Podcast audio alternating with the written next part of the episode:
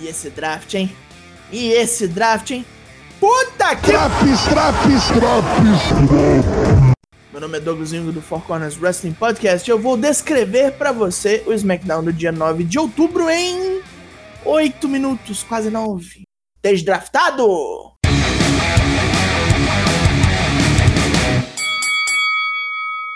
O programa começa já com a primeira rodada do draft Stephanie McMahon está aqui para nos informar das escolhas.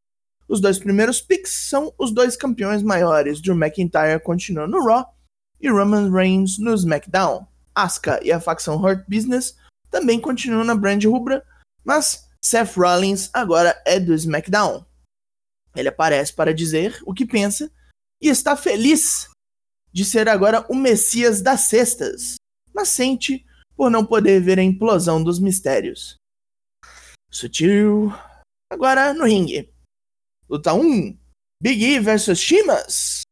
Total e completa destruição buscavam ambos os competidores. Big E não esperou nem passar o primeiro minuto da luta para pegar uma arma. Daí pra frente tivemos Big E preso nas cordas do ringue, Shimas preso pelos tornozelos com fita adesiva, suplex na rampa de metal, Big E com ovo e farinha na cabeça, e olha que o aniversário dele já passou, hein? Vandalismo automotivo exacerbado e tudo termina num big engine de um carro para cima de uma mesa. Big se arrebenta todo para ferrar com o irlandês. No pós-luta, Kofi Kingston e Xavier Woods estão de volta e o New Day está completo uma vez mais. Por que eu sinto que isso não é tão bom assim? No ringue, Jay Uso quer saber do primo Roman Reigns qual a estipulação da luta deles no Hell in a Cell com a paciência de um moleque de 7 anos que ingeriu bastante açúcar. Paul Heyman o interrompe no Titantron e sussurra que as respostas virão. Depois de uma montagem com o Jay levando o cacete, Roman aparece recostado numa bela cadeira e diz que só quis ajudar o parente. Mas a relutância dele em reconhecê-lo como chefe tribal só piorou tudo. A luta dele será uma I Quit match no Hell in a Cell. E mesmo depois que Jay disser que desiste, ainda haverão consequências. Mais um round de escolhas começa. AJ Styles para o Raw, Sasha Banks fica no SmackDown, Naomi vai para o Raw, Bianca Belair vem para o SmackDown, e por fim, as atuais campeãs do tag feminino, Nia Jax e Shayna Baszler, permanecem no Raw. Luta 2: Miz Morrison versus Jeff Hardy e Matt Riddle. Por um pedido de Matt Riddle originado no Twitter, ele e Jeff Hardy serão um tag enjambre por uma noite, enfrentando o auto-titulado maior tag team da história. Que spotfest do cacete, hein? E curto também. Dominância total da dupla da substância ilegal, com Riddle detonando tudo com chutes e suplex, destruindo Miz com Bro Derek no fim.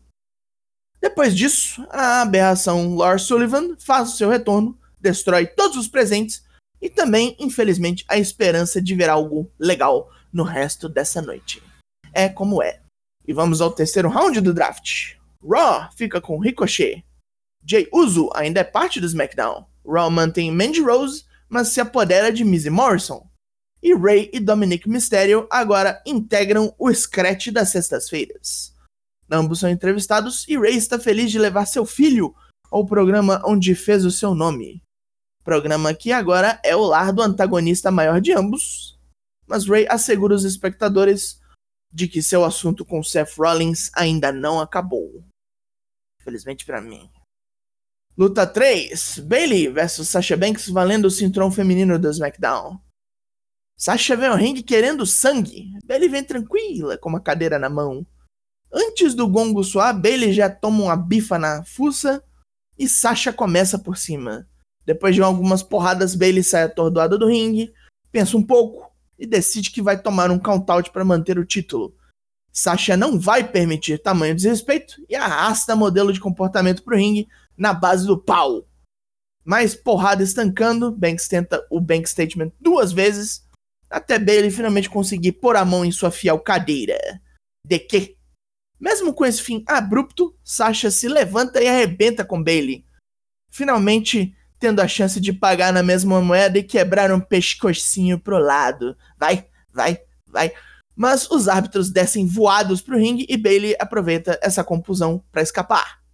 Luta 4: Cesaro e Shinsuke Nakamura versus The New Day, valendo o cinturão de tag do SmackDown. O retorno do New Day torna-se já uma prova de fogo contra os atuais campeões de tag.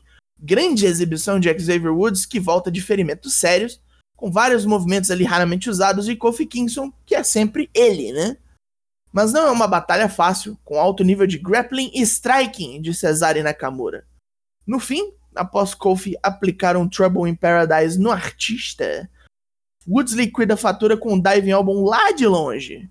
Nem bem voltaram, e o New Day agora é sete vezes campeão, se eu não me engano, isso é recorde. Big E vem ao ringue para comemorar com os parceiros e Stephanie McMahon começa a rodada final do draft dessa noite. O New Day leva seu novo título para o Raw. Big E fica para trás no SmackDown. Raw escolhe Dana Brooke. Oates e sua maleta ficam no SmackDown. E Angel Garza fica onde está, no Raw. No ringue, Big E está inconsolável e seus parceiros, agora ex-parceiros, indignados.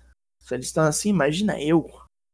Otis e Tucker no backstage aparentemente foram separados, mas tentam se concentrar nos problemas jurídicos do Homem da Carne. Porém, é adiado o tal segmento no tribunal, já que Miz e Morrison foram draftados por Raw. Aleluia! Aleluia!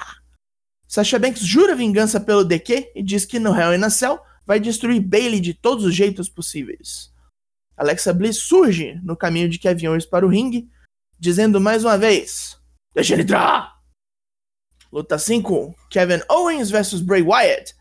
Owens já não quer saber de conversa, vai pro Cannonball sentou de cara e o Fiend faz questão de não vender. Entrando em modo monstro, tudo que o Owens tenta é rechaçado pelo ex-caipira capeta.